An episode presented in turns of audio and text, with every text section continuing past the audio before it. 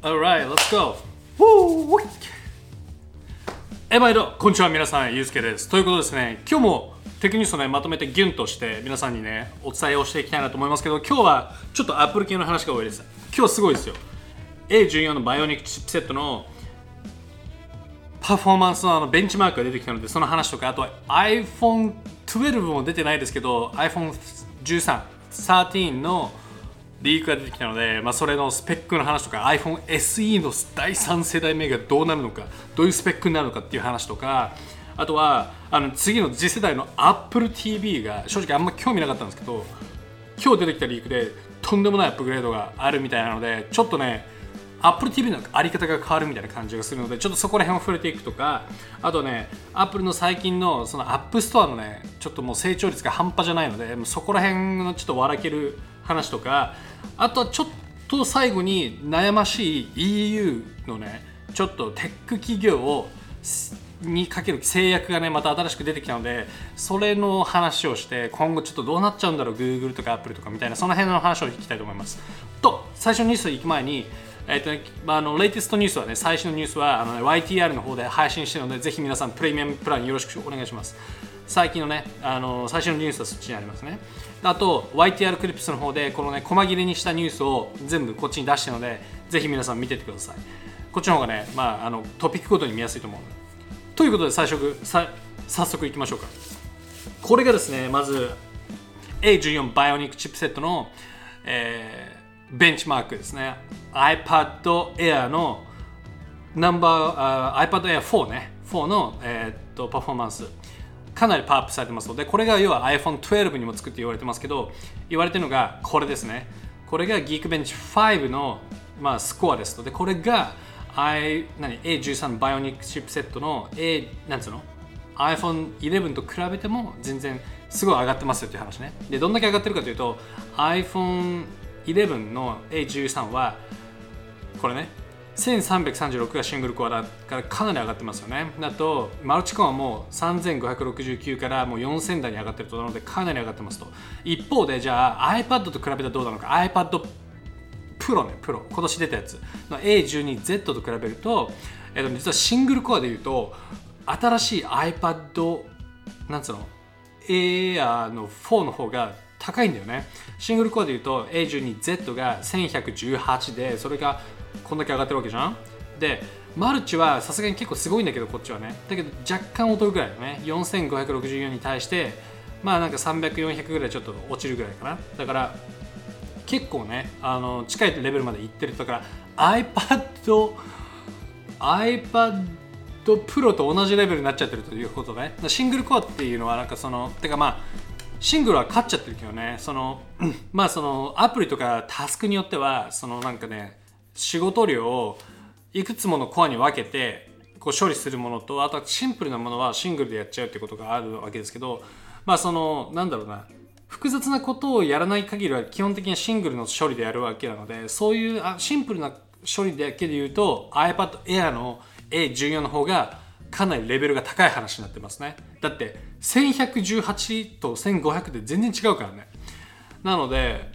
これはすごいかなと。一方ででもなんか複雑なことも4000レベルまでいってるからかなりできるんじゃないかなということが期待できるので多分動画編集とか全然サクサクできるんだろうなっていうことがなんとなく予想できるかなと思います。だからちょっとねこれ買いなんじゃないかなという気がするよね。ちなみに今週か来週ぐらいにプリオーダーが始まるみたいな噂があるので iPad やこの辺が楽しみですね。でやっぱねこれがね iPhone に来ると本当にそれこそさらにパワーアップできるしかなり重いゲームとかいろんなことができるのでちょっとねもうワクワクが止まらないですよね。さらにワクワクが止まらないのはこのこれあれですかね A14 のモバイルチップですからね。これ A14X とかわかんないけど MacBook とか今後ね iPad Pro の次世代のものにつくやつは多分これよりもパワーアップしてるものがつくのでそうなるとどれだけ上がってるかっていうのがねもうちょっと想像つかないレベルなのでやばいね。楽しみだね。本当に。ということなのであのベースが高くなればなるほどコンピューターレベルでも高くなるのでちょっとね今年の末に出てくる、まあ、MacBook なのかな？MacBook Air かわかんないけどね。その辺が楽しみですね。はい。ということでそんな感じでした。っていうねちょっとワクワクが止まらない感じですね。次。あの YTR でもあの iPhone SE とか13のね、リークちょっとまとめましたけど、えっ、とね、もうね、iPhone SE の第3世代目とか iPhone12 出る前ですけど、iPhone13 のリークが出てるんですね。で、あのね、まあ、今回ロスヤングっていう、まあ、有名なね、そのサプラ、なんかディスプレイのね、サプライチェーンの、まあ、コンサルティングの方がいて、その社長の人ですね。で、その人が社長にもかかわらず、なんかね、堂々とリークをいろいろしてるということなんですけど、えっ、ー、とね、まあ結局言ってるのが、そのね、iPhone SE の第3世代目に関して言うと、5G が対応可能でデュアルレンズを搭載して、なんかね、ちょっと大きめになるんだと。いうことですね。しかもちょっと残念なのが2021年じゃなくって2022年になるだろうということですね。で、まあ、120Hz あで iPhone13 に関しては 120Hz になるだろうみたいなことを言ってるということですね。で、まあ、あのいろいろねこう出てたりするんですけど、まあ、その路線が出してるのはこういうものなんだけども、えっ、ー、とね、カメラもカメラで言うとなんかね iPhone13 のプロじゃないモデルは iPhone12 のプロプロとかプロマックスのカメラが基本的に使われるみたいですねなので一応デュアルカメラだけどもなんかね iPhone12 Pro とかのやつが使われるみたいな感じでこれを見ていくと1.7マイクロンとか1.9マイクロンとかだけどこれってそのピクセルサイズなわけですねセンサーのサイズじゃなくてセンサーっていうのはピクセルいくつものピクセルが並んでできていて一個一個のピクセルがでかい方が光をより吸収してよりこう暗いところでも明るく撮れるとかっていうことができるわけですよ。ね、だけどサムスンとかっていうの何が起きてるかっていうと0.8マイクロンとか要は108メガピクセルっていうなんか一つのさセンサーを超細切れにして108メガピクセルとかにしてるわけだから0.8マイクロンとかちっちゃくなってるんだよね。だけどこれに関して言うと1.9とか1.7とかなのでかなりあの暗所で強そうなのかなっていう雰囲気がしてますと。でこれがつまりここでねプロがなんか1.7になるっていうことなので今年の12のモデルはかなりね期待できるんじゃないかなという気がする。でさらに来年は1.9なのでさらに暗所での才能が上がるのかなという感じがしますね。ということを見ると多分ねメガピクセルって言えば12と13はねあんまり変わらないはずですね。だからここから予想するに多分12メガピクセルとかで来るんじゃないかなという気がするけどね。っていう感じがなんとなくここから読めますね。はい、だってこれ64メガとかになっちゃうとあのピクセル数その分なんか細かく細切れにしなきゃいけないからね。あのそんな大きくできないはずなので多分12メガなんじゃないかな？って気がするね。ちなみに iPhone SE の第3世代目は1.4メガピクあ1.4マイクロなのでえー、っとこれが11と同じですね。だから11が1.4だったからそこからじゃちょっと変わってる感じだね。アップグレードされてるんですね。今年は。1.7とか1.9とか。これが正しければ。でちなみにあの 120Hz にこれが全部なるということですけどあの今年で言うと100その LTPO ディスプレイって言ってそのリフレッシュレートを1から120まで自在に変えられるっていうディスプレイが載ってるのってサムスンの特定のデバイスしかないわけですよ。でそもそもデバその対応してる LTPO ディスプレイっていうのがあんまりなくて今って大体120か60か90か選んでくださいっていう感じなんだけども今後はそれが全部59とか45とかさシナリオに合わせて変えてくれるわけですね。でそういうディスプレイになが、まあ、来年から出てくるはずなのでそれが適用されるっていう話ですね。LTPO ディスプレイ。で Y オクタっていう、まあ、そのサムスンのねあのおなんつうかお家芸のなんかその OLED ディスプレイですけどね。はい。まあ、それが搭載されますよということですね。だからもう iPhone12 が出る前なのにこんなに話が出てきてるっていうのがちょっと面白いよね。っていう話ですね。ということでまあそんな感じですわ。まあ他にもいろいろ出てるけどね。またちょっと追って紹介したいなと思います。次ちょっとね気になってるところが Apple TV ですね。あんまり結構ノーマークだったんですけどもともと Apple TV 持ってて別にアップグレードしなくてもいいかなと思ってて。なんですけどこれを見たらちょっとアップグレードせざるを得ないかなと思ったのが今回ねファッジがチョコビットがねツイッターのリーカーですけど言っているのがとんでもないアップグレードが来るよと。であの、ね、アップルアーケードがすっごいねあの開発費をもらっていてで今ねその Apple TV とか、まあ、要は今後ねプレイできるようになると。ほんであの、ね、A12X とか Z バージョンの Apple TV とか A14X みたいなもう MacBook につくような次の次世代の Apple silicon。これが Apple TV につくと。でそれによって Apple TV でもなんか、ね、しかもコントローラーも作られているのでそこでゲームができるみたいな話なので面白いよね。これ見てるとなんかねあのゼルダの Breath of the ファあの Breath of the Wild ね。あのゼルダの任天堂スイッチのあのライバルに当たるようなゲームも今 Apple アーケードに作られてたりとかするんだって。これが来たらすごいよね。って思う。こいや買うわ。と思うしさすちょっとねブレス・オブ・ザ・ワイルド好きなので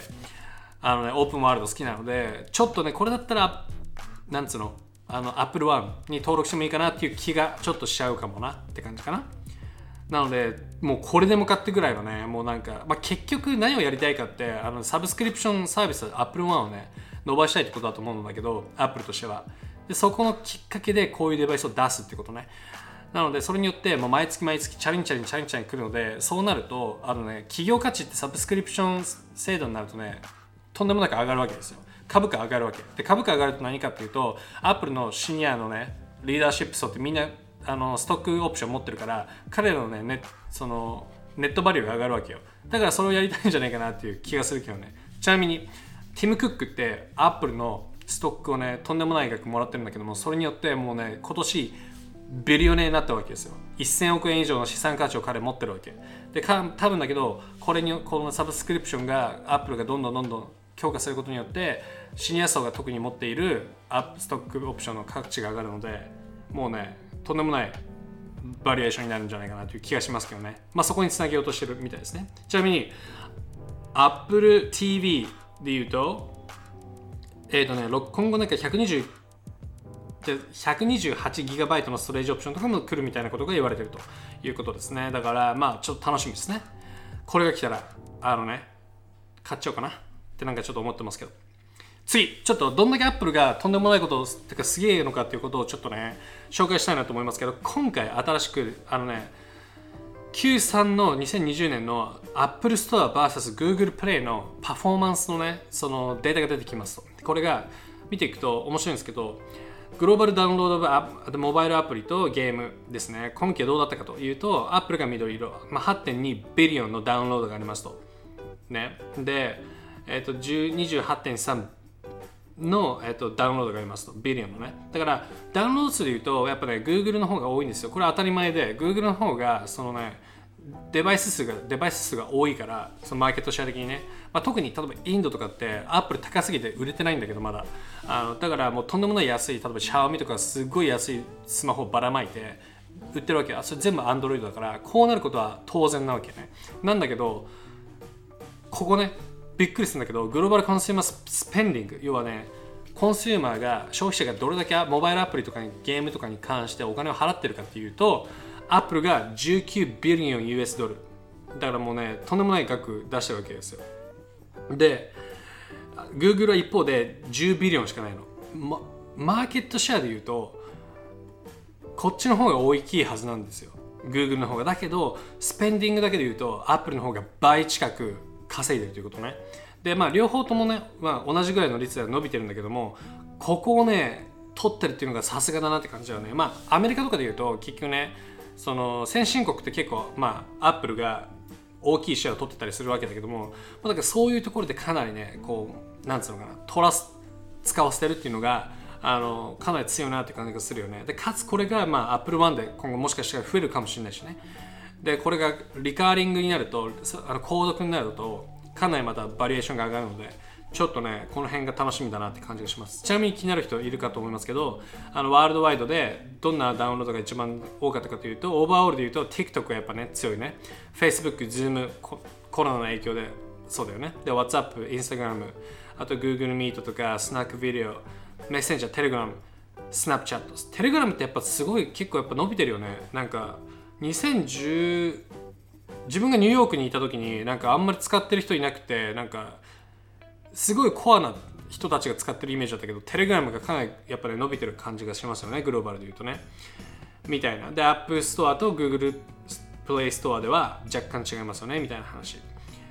ですね。であとは面白いのはねまあレベニューですね。その日本であんまりねこういうゲームないかもしれないですけど Honor of Kings とか PUBG がやっぱすごいね。ポケモン GO ロブ Roblox とかねなんかよくわかんないゲームがあるね。あと Fate の Grand Order とかっていうのはこれは日本でもあるけど。モンスターストライクって結構グローバルでもあるんだね。アメリカとかイギリスとかはねモンスターストライクないんですよ。多分日本とかアジア系なんじゃないかな。それが引っ張ってる感じはねみたいな。でキャンディークラッシュとかもまだあるみたいですね。あとドラゴンボールも生きてますねかなりね。はいみたいな感じですね。なのでまあアップルってやっぱそのこれだけのレベニューを持っていくっていうそのねパワーはすごいなっていう感じがしますね。っていう感じかな。はい。ちょっと最後にねちょっと今日クイックですけどあのねこれ最後のトピックになります。今後ちょっとねどうなっちゃうんだろう。特にヨーロッパでっていう話なんですけどテクノロジー企業にかなり規制が入るという話ですね。でまだドラフトレベルですけどちょっとそのリークが出てきてるわけですよ。次のレジストレーション。その規制のね。で何かというと要は簡単に言ってしまうと今後ビッグ大きいテック企業はそこでね自分たちで取ったデータを自分たちだけじゃなくて他のコンピューターとかにも分けないといけないですよシェアしなきゃダメですよみたいなそういうルールを作ろうとしてるわけですね。とかあとはあのいくつもねそういうなんかこう大きいプラットフォーマーをなんかに不利な状況になってくるみたいな感じになってるんですけどまず1個目。1個目がですねそのこのデジタルサービスアクトって言ってこの EU が今 Apple とか Amazon とか Google とか要はプラットフォーマーですね。プラットフォーマーに対して今後あの施行するようなその規制の要はドラフトを作ってると。でドラフトの legislation が言っているのが tech company は shall not use data shall not っていうのはこれね shall not ってあんまり見ないと思いますけど契約とかで見るんですけどこれすごい強いめちゃくちゃ強い意味でのあのね、すべきだとかしないべきだっていうことね。この should とか cannot とかじゃなくて shall っていうとしてはいけないっていう100%ダメっていう意味なんですね。こう shall not。で、えー、っとね、えー、っとね、どこだっけ？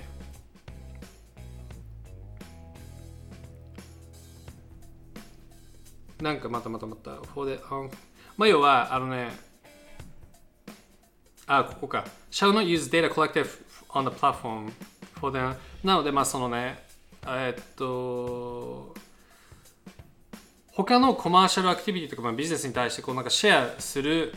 しない限りはしないしない限りは自分たちでのプラットフォームから出てきたデータを自分たちのために使っちゃいけませんよみたいな要はビッグカンパニーは他の人たちもシェアしなきゃいけないですよみたいなことを制定しているそういう話ねとかとかもう細かくいろいろあるんだけどもあとはね面白いのがプリインストールしちゃいけませんよアプリを。ってことね。でこれがねすごいなんかね議論議論を呼んでるんだけどもここね議論を呼んでいるのがビッグカンパニーはあのね禁止されると。その自分たちが好きなアプリを事前にダウンロードすることにことをね。どういうことかというと今って例えば電話のアプリとかメッセージのアプリとか Google だって Google の全部 Google Gmail が全部使われてるわけじゃん。それを全部でダメですよってなるわけ。つまり要はなんだろうな。キャンバスで言うとね絵を描くキャンバスで言うと Google とか Apple はスマホっていうキャンバスを売ることはできるけどそれは真っ白じゃなきゃいけませんよと。ね。事前になんか下地をこういろいろ塗っちゃったらいけませんよと。で今ってそのプリインストールされてるアプリがあって色をついてるわけじゃなくてもう真っ白なキャンバスを渡してでユーザーがそこに自分の好きな絵を描けるようにしなさいよということですね。そういうこと言ってると。だけどそれが議論を呼んでいてなんでかというと例えば Google のスマートフォンも Apple のスマートフォンも例えば Google プレイストアと App Store をアップ Store のアプリをプリインストールしないとそもそもダウンロードできないわけじゃんね、だからじゃあそれはどうなんだとかっていう話もあったりするしあのそもそもじゃあそれがダメだとしたらじゃあ何？なんかソフトウェアレベルでなんか OS レベルでさそれ埋め込まないといけないのかとかね。あのアプリじゃなくて。でどうすればいいんだみたいなところがなんかまだこのレジストレーションがあのねクリアになってないところ。なのでどういうレベルでねあのこれがあのなんか施行されるのかっていうのは分からないけども一応ドラフトとしてそういう話になってるという感じですね。これのタイムラインも分かりません。なので今多分 Apple とか Google とかでもちょっとねどうどないしようみたいな感じになってると思いますけどね。まあみたいな感じですわ。なのでまあなんかいいことなのか悪いことなのか分かんないけどね。なんかちょっとちょっと極端な気がするけどね。っていう感じがしましたね。どう思いますか皆さん？こうなるとどういう感じで、まあ、消費者に対しての影響があるんでしょうかね。まあいろんな面で予測できることはあり、ま、あると思いますけど、まあ、皆さんのコメントもしあったらお願いします。ということで今日もね20分超えたのでこの辺で終わって終わりたいなと思います。なので動画いいなと思ったらいいねをしてチャンネル登録お願いします。また次の、えー、明日ね動画アップするのでぜひぜひ遊びに来てください。毎日テックニュースはやってますしあと YTR もねぜひ最新ニュースはあの無料で登録もできますしプレミアムプランで登録もできるので、えー、のまあ皆さんのね状況に合わせて遊びに来てください。あとこういったねちょっとニュース長いよとか見づらいよトピック探しづらいよっていうコメントたまにもらうんですけどそのためにこの YTR クリップスがあるのでちょっと見逃しちゃってなんか後でちょっとなんか見直したいんだよなとかっていう時にはここにねトピックごとに分けてるのであの、ね、こっちを見てください。こっちの方がだいぶ分かりやすいと思うのでぜひ皆さん、ね、忙しい時はみんなこっちを見ていっていただければと思います。こっちの動画はなんか通勤中とかに聞いてもらったら嬉しいかなと思います。そんな感じですね。OK ということでじゃあ皆さん今週もね月曜日ですけどまだ1週間始まったばっかなので気合を入れてね頑張って今週今週もね楽しんでいきましょうね。ということでまあ次の動画でまたお会いしましょう。バイバイ。